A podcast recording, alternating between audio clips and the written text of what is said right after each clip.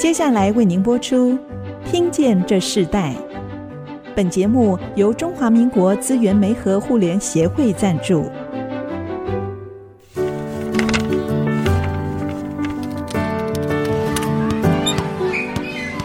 每一段经历都是学习，跳出框架，培养一个人对学习的渴望。爱，一起学习，听见这世代。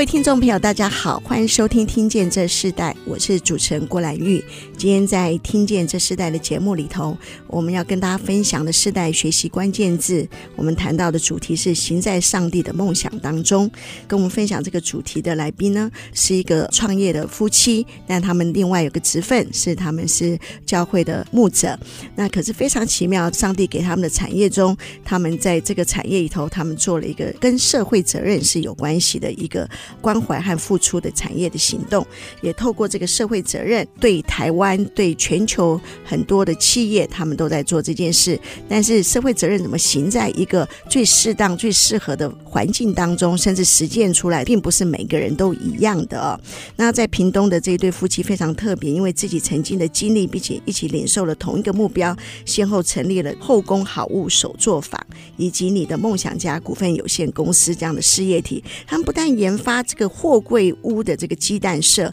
而且前阵子还获得这个专利，可以让那个蛋鸡社所产生的这个奇迹赞美蛋哦，提供给更生人、忧郁症的患者或弱弱势家庭就业的机会。所以，我们今天也特别邀请到店长潘艳秋潘师母来到我们节目，跟我们分享到底是怎么样开始这个计划的。那今天我们来宾，他公司的全名叫做“你的梦想家股份有限公司”营运长，后宫好物手作坊的店长。潘艳秋潘师母来到我们节目，潘师母你好，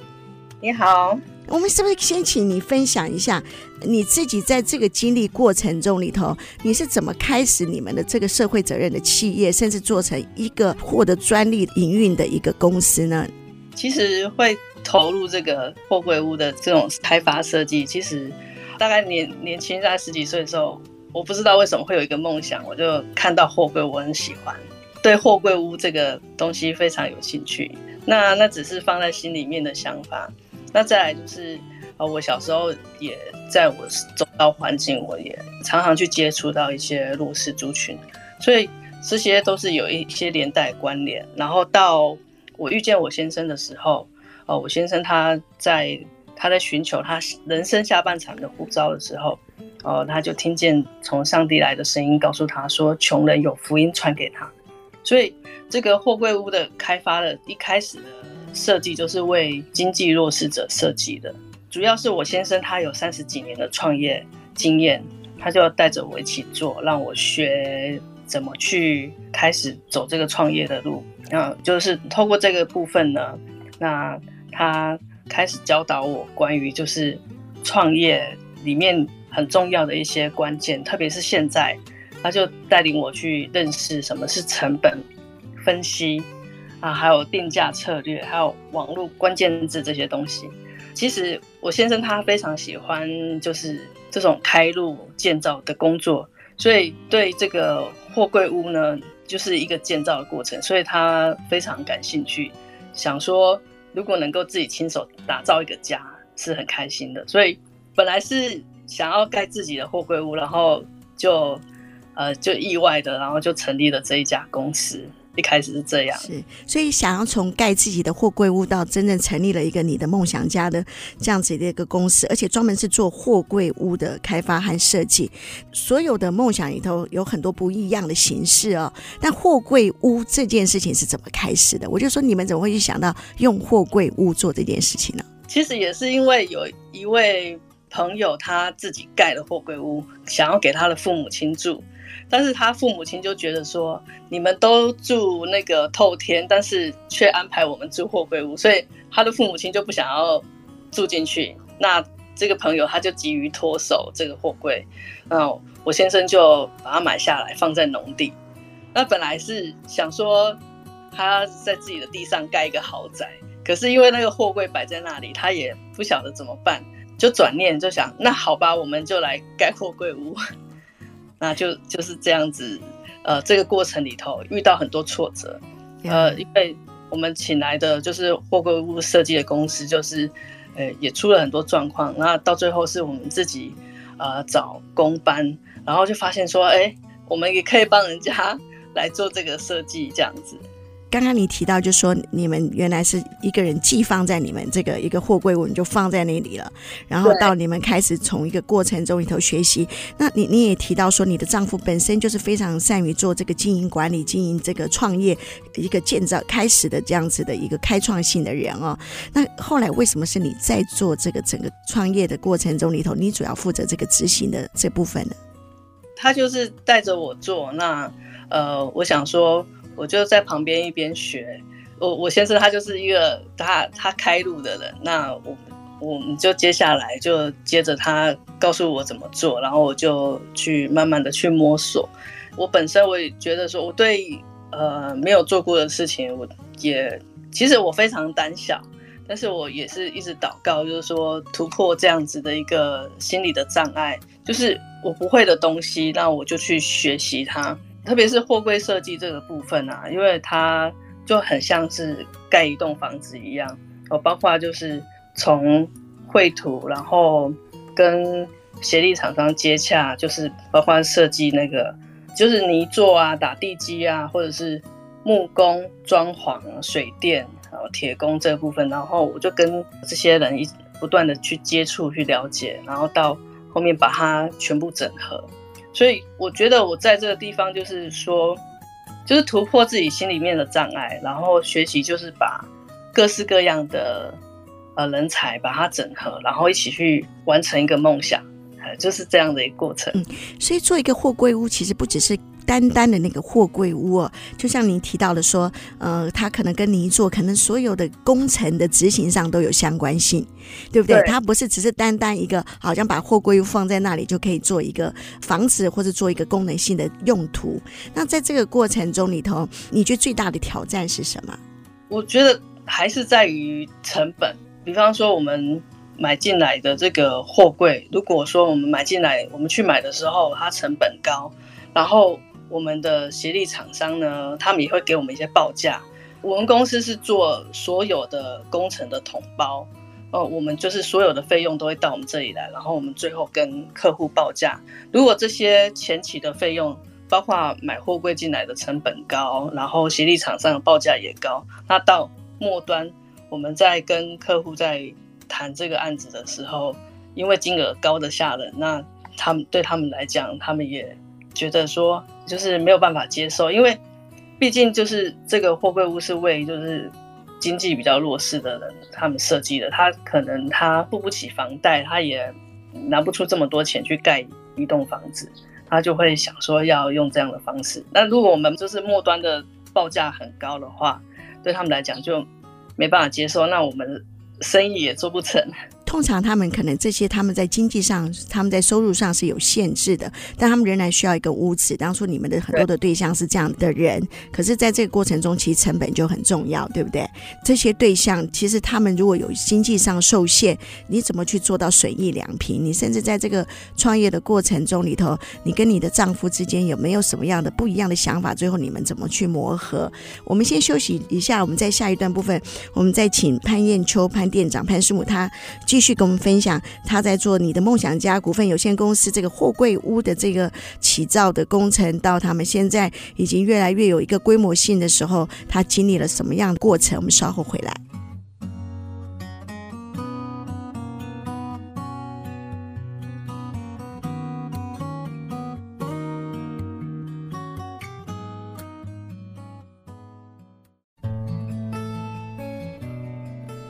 欢迎回到《听见这世代》，我是主持人郭兰玉。今天在《听见这世代》节目里头，我们跟大家分享的世代学习关键字，谈在行在上帝的梦想中啊。那我们今天一起跟我们分享的这个来宾是你的梦想家股份有限公司的营运长也是后宫好物手作坊的店长潘艳秋潘师母来到我们节目，跟我们分享他和他先生创业的过程，也在这个创业的过程中里头，其实他们也实践社会企业哦。那在这一段部分，我们要请潘艳秋潘师母跟我们分享一下，其实你在做这个呃你的梦想家股份有限公司，你说从自己想要盖一个货柜屋到你们将这个货柜屋实践在你们的呃创业的营运的一个很重要的一个项目里，但这个过程中其实你们也学习很多。我们可不可以谈谈，就是说，虽然你的丈夫开始启动了这个计划，也启动了这件事情，可是做的一个很多的执行的细项都是你在负责。可不可以谈谈，在这个过程中，你怎么在一个营运的角度里头，让他损益两平？那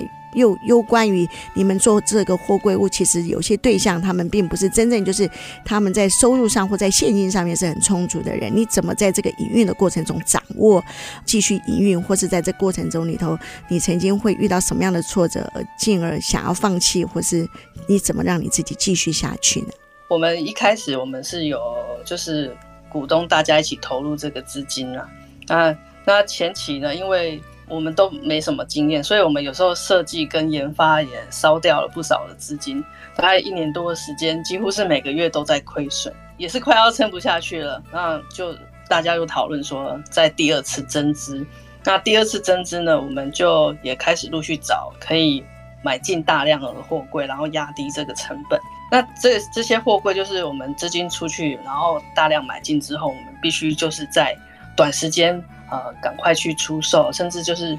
呃，有的时候如果说没有设计的案子的话，我们就是买卖空柜子，短时间这样子，呃，买进卖出，我们就可以让资金的链条哦不断裂，它可以持续的有这个金流，然后持续的运作。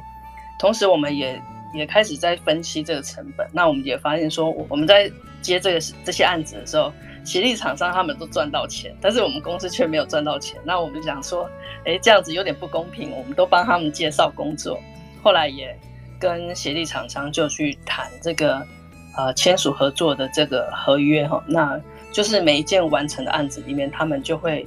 提拨他们的部分的获利回馈给我们公司。那借由呃这个协力厂商回馈的这个这个抽成，我们公司也就增加一些收入。这个同时呢。我就是大量的去接一些案件，我甚至就是在一直在网络上写贴文，关于货柜设计的贴文，然后就是吸引顾客上门，然后甚至我还做这个所谓的免费的报价跟免费的设计，有时候我就到半夜我都还在帮客户画这个设计图，然后就是要很有耐心的听每个客户的需求啊，然后到他们呃信任我们，然后也能够成交。那但是在这个过程里头呢，我们也遇到一个很大的挑战，就是我们有些在正在快要接近完工的这个过程里面，客户也会因为有时候在一个工程的过程当中有一些预算的增加，那他们的经济压力也会很沉重，付不出尾款或者是不满意某些地方的设计，那就会让我们，哦，我们跟公司跟客户之间就会有一些冲突。那我们除了就是说，我们按照合约来沟通之外，我们也都能够也会彼此有一些让步的地方。那甚至就是让利给客户，有时候甚至我们会做到，有时候是亏损的状态来结案。这些都是一个很让人感到很挫折的地方。但是这些挫折啊，这些失败，就是会让我们学到一个宝贵的功课，就是我们呃难过一下哈，眼泪擦完，然后再去。下一个案子哈，来努力把前一个亏损补上来，这样子。是，哎，所以，所以其实你不只是去接业务，你还要负责设计哦。起初的开始，因为因为你们自己就要节省个人事的成本，可能都是你自己在做，对不对？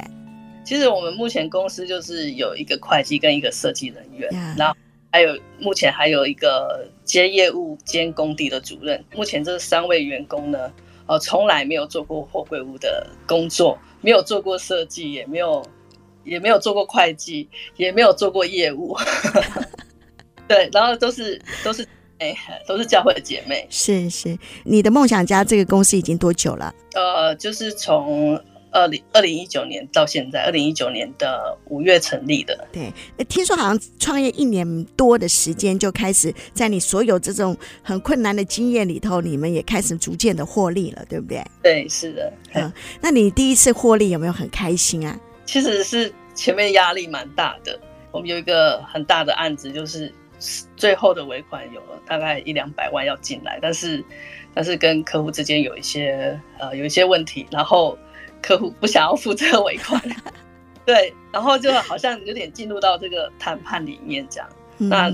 我就等于是亲上火线，然后跟客户这样子说明，然后沟通，然后到后面呃这些款项都收进来之后，我们。就转亏为盈这样子，嗯，所以所以你你你其实你不只是负责业务营运的工作、业务的工作，甚至会计、法律所有事情、法务上面的所有事情、谈判这些沟通协调，都在这个创业的过程学习哦。你自己的信仰对你这个创业有什么样的帮助吗？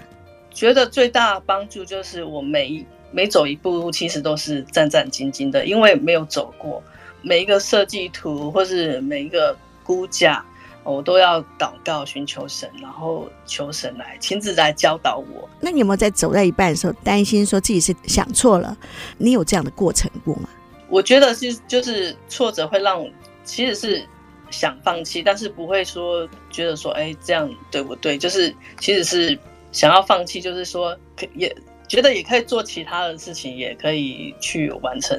啊、呃，就主要是那个想放弃的念头比较重。想要放手，就是想要放弃的想法比较多。那又会觉得说啊，这个货柜设计这个部分，这个工作实在是太困难了，我不想做，我想要做其他比较轻松一点。是是啊，那你跟你丈夫在这个创业过程中有没有不一样的想法过，或是呃，你们有什么样的激烈的讨论，甚至然后后来你们怎么去处理这样子的一致性呢？也是有，那主要是因为，我过去的成长还有我的工作经验，我都是员工的角色。那我比较不晓得，就是说，身为一个创业者，哈，他所要面临的经营的压力在哪里？所以，当我先生会告诉我他要做的决策的时候，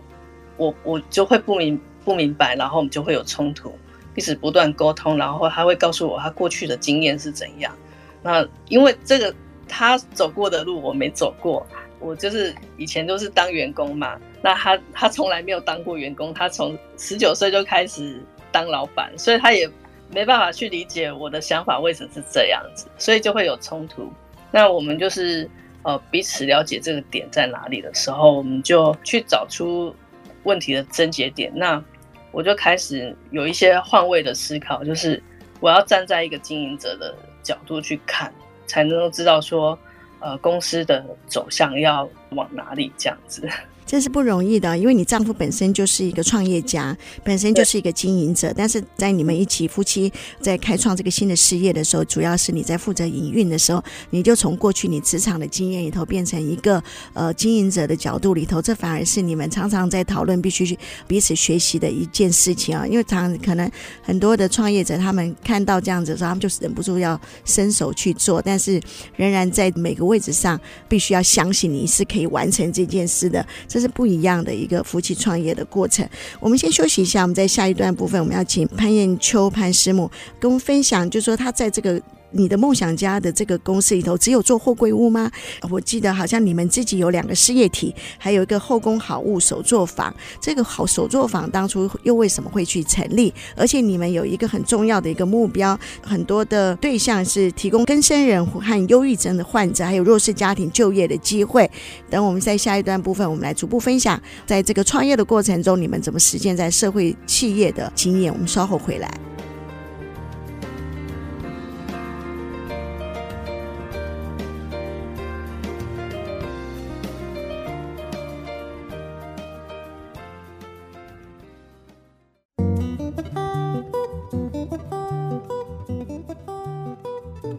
欢迎回到《听见这世代》，我是主持人郭兰玉。今天在《听见这世代》节目里头，我们邀请到来宾是你的梦想家股份有限公司的营运长，也是后宫好物手作坊的店长潘艳秋潘师母啊，来到我们的节目现场来跟我们分享他自己在创业的这个过程中里头所经历的一切的事情，甚至他们的这个你的梦想家，他们一个货柜屋开始来做一个营运的最主要的项目，到他们还有一个后宫好物手作坊啊，那在这个。企业社会责任的同步里头，想特别请教潘师母，就是说自己的梦想家的股份有限公司这个这个经营项目只做货柜屋吗？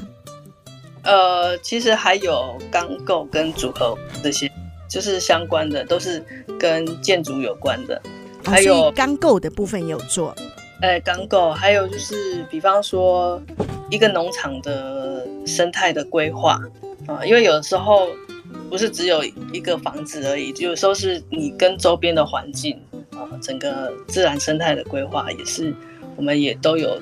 做到这部分。那我们主要还有就是农渔牧养殖的专门的货柜的设计哦，所以还牵涉到农业、畜牧业这样。对，然后还有最近就是疫情，我们也有做防疫整间都有。哇，所以反而这个因为货柜屋它扩展了很多不同的功能性，对不对？对对对，就是利用货柜去做这个空间规划，这样。呃，我可以请教一下，就是通常一个货柜屋的起造啊，哈，到完成它需要很久的时间吗？比方说，我们有做过，就是大概平数大概是四十五平的大小的货柜屋，那大概三个月内就完成它了，是速度是非常快。哦，所以这种起造反而是速度很快啊。对，然后这个过程不会有太多。制造一些废弃物的，比方说，因为钢筋水泥啊，还有一些一些装潢什么，就是产生一些事业废弃物。那货柜屋的建造里面，这一方面就是可以达到，就是说，垃圾减量。那你们在做这样子的一个事业体，我看到发展越来越多元哦。那当然就是这是一个公司发展越来越好的现象。可是后来我看到你们还有做后宫好物手作坊，那主要的原因是什么？也是在，因为就是我先生他呼召，呃，被呼召就是，呃，在二零一七年哦，就是建立了屏东万能教会，那我们我们就开始一起服侍，那我们就到第三年的时候，他在祷告寻求中，就是有领受一个穷人有福音传给他们的这个使命，所以开始思考说，如何让这些。这些穷人、弱势者可以谷底翻身，也是需要，就是让他们有一个工作的机会。但是我们又要想说，这些弱势者他其实，在社会当中有社会机制直接把他们筛选掉，所以他们要进到一般的呃职场是很不容易的。所以我们只只能够用创业的方式去提供他们最低门槛的工作机会。后宫好物就是以这个为出发点，然后我们。在祷告寻求说要做什么样的呃发展，才能够让这些弱势者可以最低门槛的进来这里工作。然后我们祷告最后的寻求就是农产品加工，嗯，就是一开始我们是从麻竹笋的加工，呃，我们就发出邀请，让就是社区里面有一些弱势家庭，他们以时薪的方式来打工赚钱，那他们就是等于是投入。生产者的行列，再来就是我，跟我先生，我们就进行销售的部分。因为在屏东呢是农业县，然后大部分的人都是生产者。我们常常讲，就是生产者是弱势者，因为因为他只懂生产，不懂得末端的销售，也无法为自己的产品定价。所以成立这个后宫好物手作坊，就是我们可以从生产到销售端每一个。步骤我们都参与，同时开发工作，然后我们就是能够也透过行销的部分，把这些好的产品卖出去，这样。所以其实就是说你，你在这个呃后宫好物手作坊里头，你让这些弱势的这个对象，甚至是更生人、忧郁症患者等等这些对象，他们透过一个实作，像农业加工，甚至到呃他们是以时薪的方式从生产到销售，你你带着他们，那在做这件事情的你你这有点像是真正的社会企业了。你在做这件事情的时候，你你遇到最大的挑战是什么？其实也是都还是在末端的销售。对，因为生产的部分虽然辛苦，但是它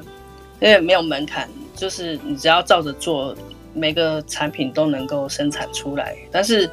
末端的销售，比方说打开通路这些这些部分，因为我从来没有学过，所以也是土法炼钢啊，就是一个一个拜访，然后就是 呃。就是去卖东西这样子，透过网络，然后自己写贴文，然后来推销我们的产品，这样这些部分呢，我们其实我们也会觉得说，呃，我们就会开始思考说，我们的产品就是对消费者来讲，它是必需品嘛，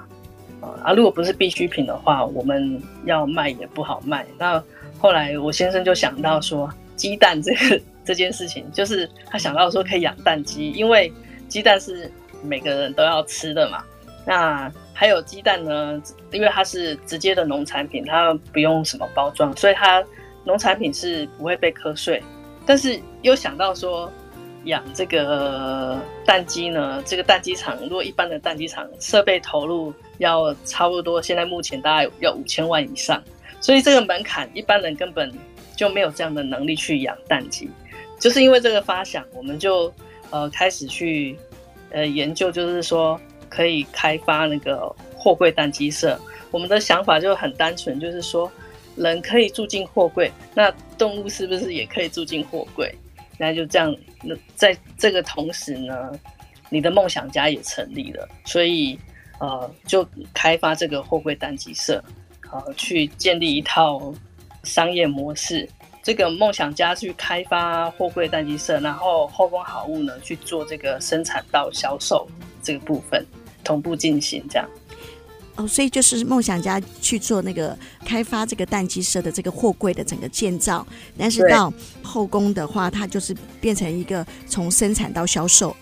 对对，这反而就是两个也结合在一起了。对，因为你们提供的对象有更生人、忧郁患者或者说是家庭，那在这个过程中里头，哦，你你怎么带领这这样不同的人？你比如说更生人，他们有一些他们原有的习惯，甚至他们的族群，甚至他们在适应社会的很多的工作上，其实有时候会遇到一些困难。那甚至忧郁患者，他又是跟他们的生理、心理是有相关性的。你怎么带这一群人？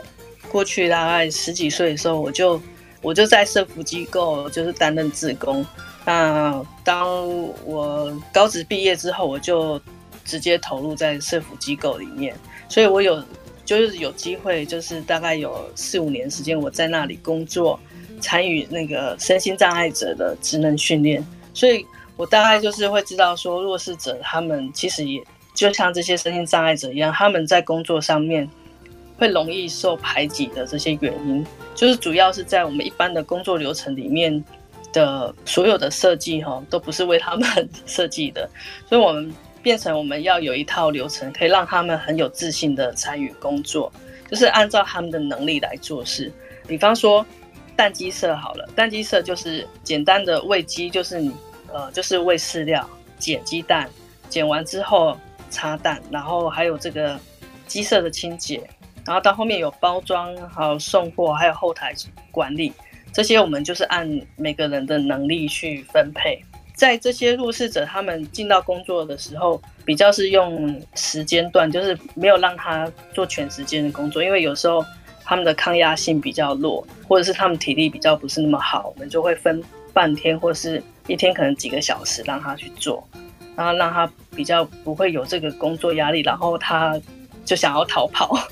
有时候长期处在那个弱势的。状态里面，他们的信心会不够，那他们也会容易就是抗压性不够，他们就拒绝工作这样。那就是透过这个工作的流程去分配，然后找到他们适合的位置这样。做这个要付上很大的心力啊！你不只要让他们开始有一个生产力，你还要必须顾及他们本身的身心灵的适应和愿意做这些事情的一个积极的态度，成为他们在生活中很重要的一个营收。这些都不是很容易的。我相信过程其实很多的细节不是一般人可能明白的。那我在这边也要特别跟听众朋友分享说，如果你们在经历这样的很多的创业者，他们在实践社会企业的时候，甚至在一个公益社福的过程里头，都有一些面对不一样的挑战。听众朋友，如果对这个方面有兴趣，也可以跟你的梦想家股份有限公司的潘彦秋潘师母联络。我觉得这个可以分享很多很多很多不一样的个案。我们先休息一下，我们下一段要继续请潘彦秋潘师母跟我们分享，就说，其实，在疫情期间，在产业上的起伏，因为全球都面对同样的一件事情。等我们再透过这样子的疫情期间，你们怎么去面对这个整个市场环境的变动过程里头，你们未来还想做哪些事情？我们稍后回来分享。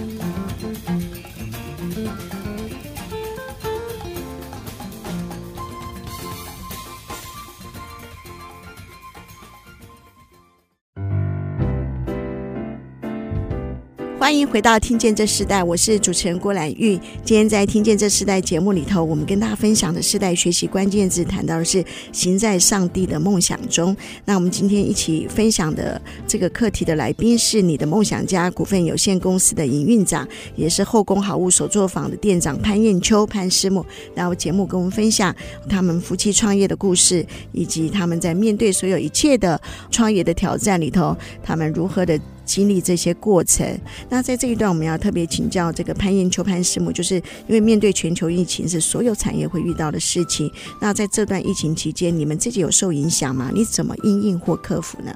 我首先我觉得很感谢神，就是呃，神跟我先生有一个对呃这个全球市场，他都有会有一个比较细微的观察。其实，在他七八年前的时候，他在成立另外一家公司的时候，他就有观察到网络行销的部分，所以呃，到我们成立后宫好物的时候，他就告诉我要往电商这个部分发展。那你的梦想家公司也是从网络来建立行销的管道。接着就是说，当后宫好物成立的时候呢，一些农业的专家的启示啊，那就是这样子的一个启示，告诉我们要做这个食物保存的技术。就是透过这个古老的保存技术来做，把这些农产品就是加工。所以，我们在这个过程当中呢，我们在祷告寻求里面，我们就知道说，要我们做的，我们就是顺服。接着呢，我们做了许多的加工，比方说，每一年大概三月到四月啊，大白菜或者是高丽菜都会产量过剩，然后价格崩跌。那我们就把这些这些农作物把它买下来，然后用最简单的呃盐巴去腌制哈，做成酸白菜，然后去加工，这些东西都可以常温保存。所以当疫情来的时候，我们的这些呃加工的食品就可以去做销售，因为它可以用常温的方式。鸡蛋的部分呢，因为很早我们就我们就开始去克服一个困难，就是鸡蛋宅配的问题，因为。鸡蛋它是易碎品，然后要宅配到客户的手上是很不容易的。反而在这个疫情第二次的这个冲击之下，啊，就看见上帝就为我们开路，让我们所做的这些农产品呢，可以呃不断的去销售。那在这个过程中里头，你们反而有新开创一些不一样的事情吗？我们就是，特别是因为防疫期间嘛，我们就有这个防疫食材包。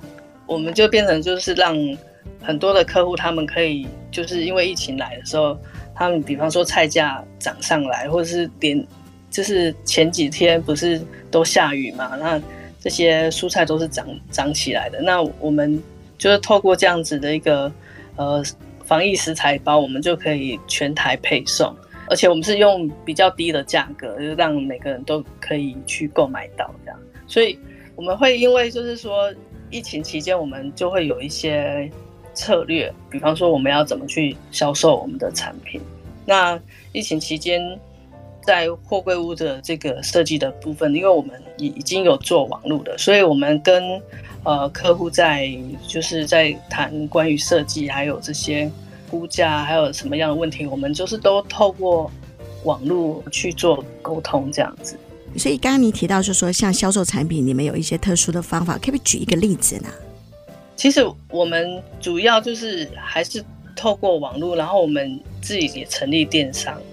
哦，所以你们也成立一个电商这样子？对，那我们就是从呃，比方说 Google 或者是 Facebook 或是 Line 去都都能够去先做好这些这些串接，然后金流物流也是都把它做好。那这个过程当中，其实因为我们都没有做过，也也没有人教我们，就也都一直其实已经花了一年多的时间在摸索这个关于电商的部分。我们之前就是土法炼钢嘛，就是在 LINE 里面去行销我们的鸡蛋。那我们宅配的部分是就没有问题，大概已经这样一年多的时间。其实还是我觉得最困难的还是就是这些销售里面的定价，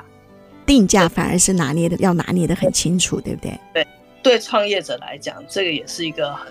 很关键的地方，我觉得就是这个部分，我先生他教导我很多。他说，就是呃，他讲到定价策略的时候，他有时候他就会这样讲说，这个定价呢，以经营者的角度来讲是合理的，但是对消费者来讲是不合理的。所以你还是要用消费者的合理 去定价。那对对我们来讲，我们有时候就会变成好像我们会自己吃亏。可是我们就要让消费者能够感受到他是有赚到便宜这样子，是，所以还是就是你一开始说的让利原则。我最近看到好呃访问好几个企业家，我看到他们之所以越做越好，越做越广阔，我我他们都提提到一件事情，就是一个让利原则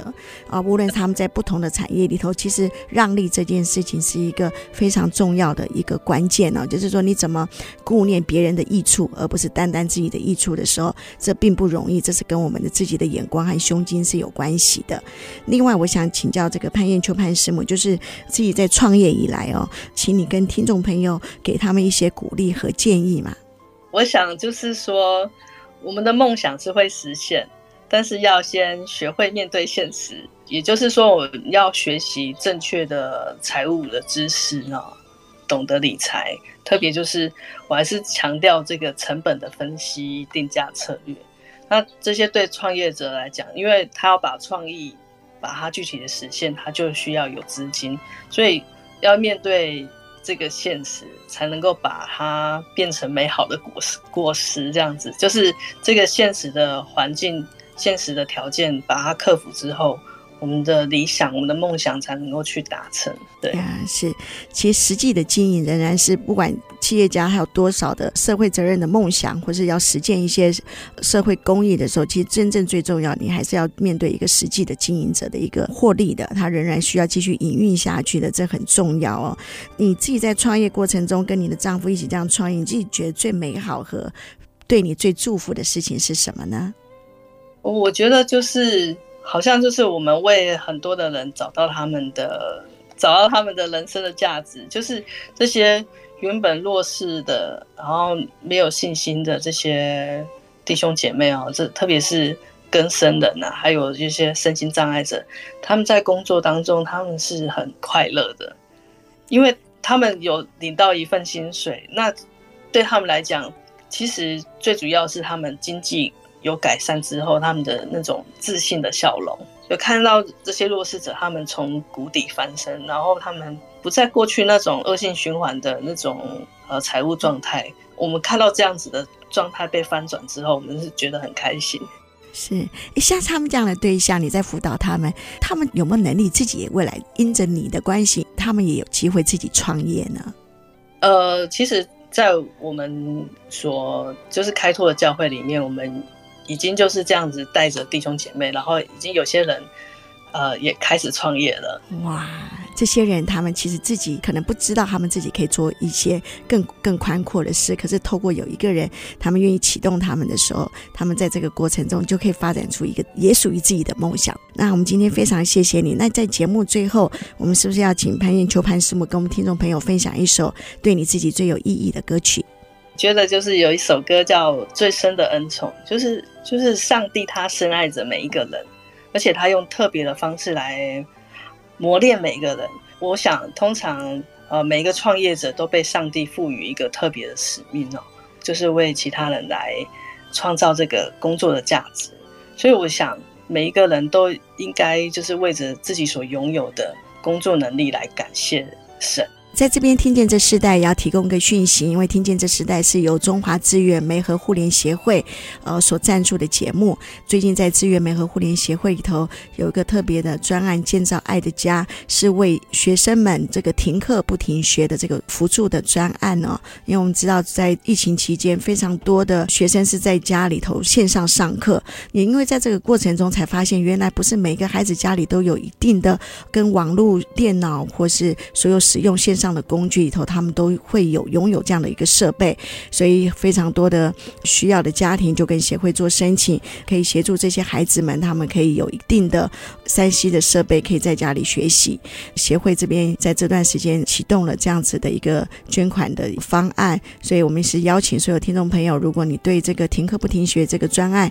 有任何的兴趣，或是愿意做一个这些家庭的辅助的心智的话，欢迎你上到中华民国资源媒合互联协会联络，一起来为建造爱的家庭和不停学这个专案一起贡献一份心力。社会责任是每一个人都可以做到的。那我们就在这首最深的恩宠里头，就跟听众朋友说声再见。今天非常谢谢潘艳秋潘师母来跟我们分享你的故事，我们谢谢你。那我们听见这时代，我们下次再见，拜拜，拜拜。听见这世代，建立爱的连结。中华民国资源媒合互联协会邀请您一起启动公益资源，实现分享与给予的良善社会。